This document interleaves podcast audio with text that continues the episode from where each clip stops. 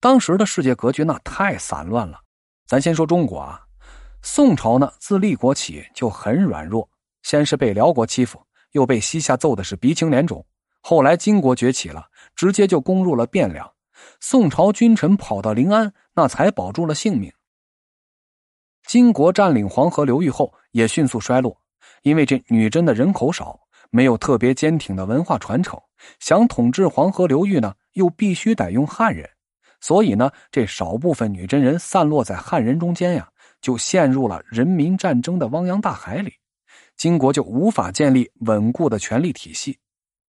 西夏有能征善战的铁鹞子，但甘肃宁夏又是地广人稀的荒漠，人口和经济呢，基本就限制死了西夏的出路。西夏能撑两百多年，多亏邻居是软弱的宋朝，辽金又对征服西夏是有心无力。你要是换了汉唐任何一家呀，嘿，我估计还没开始就 game over 了。当时的中国呀，就是这种局面。别说能整合资源的大一统帝国了，连分裂出来的宋、金、夏都处于国力的下坡期，真是一个能打的都没有。草原向西走是花剌子模王国，这花剌子模的国土面积很大，但是立国不久，人心不稳。还没有形成稳固的国家根基，而且呢，皇帝摩诃末在外远征的时候，他老妈居然另立了朝廷，这和亲生儿子唱起了对台戏。你说这样一个根基不稳的国家，居然有两个朝廷？今天皇帝命令全体种地，明天太后命令全体放羊，哎，这大家都不知道该听谁的，导致政令就特别的混乱。你说这样的国家，它能有什么战斗力呀？再往西呀，那也就不用说了。统治阿拉伯的阿拔斯王朝已经立国五百年，大家呀，光看这数字就已经知道了，这阿拔斯王朝那已经是奄奄一息的老人。更西边啊，那是碎成一地的欧洲啊。俄国小荷才露尖尖角，在工业革命之前，欧洲国家很难说有什么战斗力的。当时的世界就这样，东亚、阿拉伯、欧洲没有一个强大的国家。不是已经衰落，就是在衰落的路上。蒙古在这个时候突然崛起，嘿，那谁都免不了被蹂躏的命运。蒙古厉害的另一个原因是落后，嘿，没错，就是落后。任何国家发展到一定程度，只会越来越精细，而不是越来越粗放。我们就用宋朝来举个例子啊，朝廷每天一开张。除了考虑几千万人的生活问题，还要头疼国土上的各种麻烦。你比如，西方闹了旱灾，东方有水患，北方呢敌人入侵，南方爆发瘟疫等，这一堆琐事就分散了朝廷的精力。而宋朝社会已经比较发达了，市民除了吃饱喝足，那还要讲究娱乐项目啊，比如到勾栏瓦寺里听曲，文人墨客相聚在一起填词。甚至呢，不想出门的还能点点外卖。这技术装备方面也一样，秦汉时期的武器装备都比较简单，士兵呢配一把刀、一套铠甲就能上阵杀敌。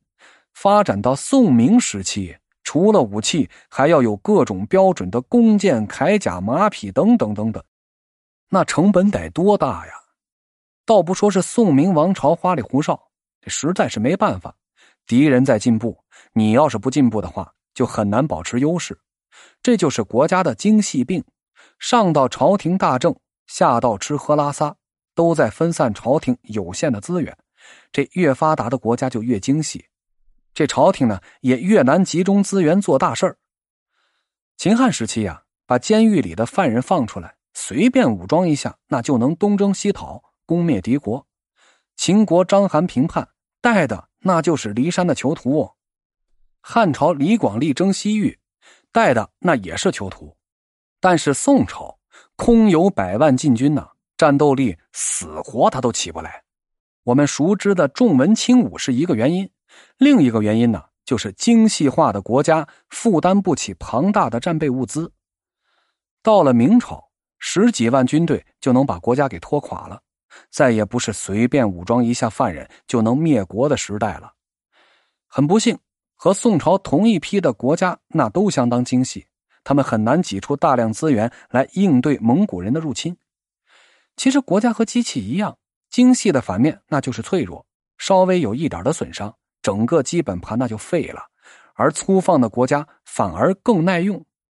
蒙古是粗放的典型，他们可以集中草原的有限资源，集中突破其中的一个点，然后顺势扩大战果，再用占领区的资源武装自己，寻找下一个目标。就这样一环套一环，形成了生生不息的正循环。让蒙古滚雪球一样的发展壮大，直到雄霸亚欧大陆。一个帝国的命运当然要靠自我奋斗，但是啊，也要看历史的进程。当然，蒙古骑兵不是只会冲锋的铁憨憨，他们打仗呀有一个套路。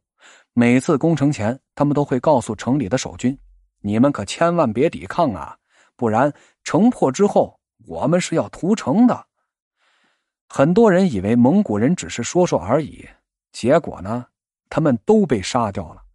对蒙古人来说呀，出来混那就得讲信用，这样呢，就制造了一种恐慌的心理。周围城市听到消息，哎呦，原来蒙古人是真的要屠城的呀！哎呦，那他们来的时候，咱还是早点投降吧，说不定还能保一条小命呢。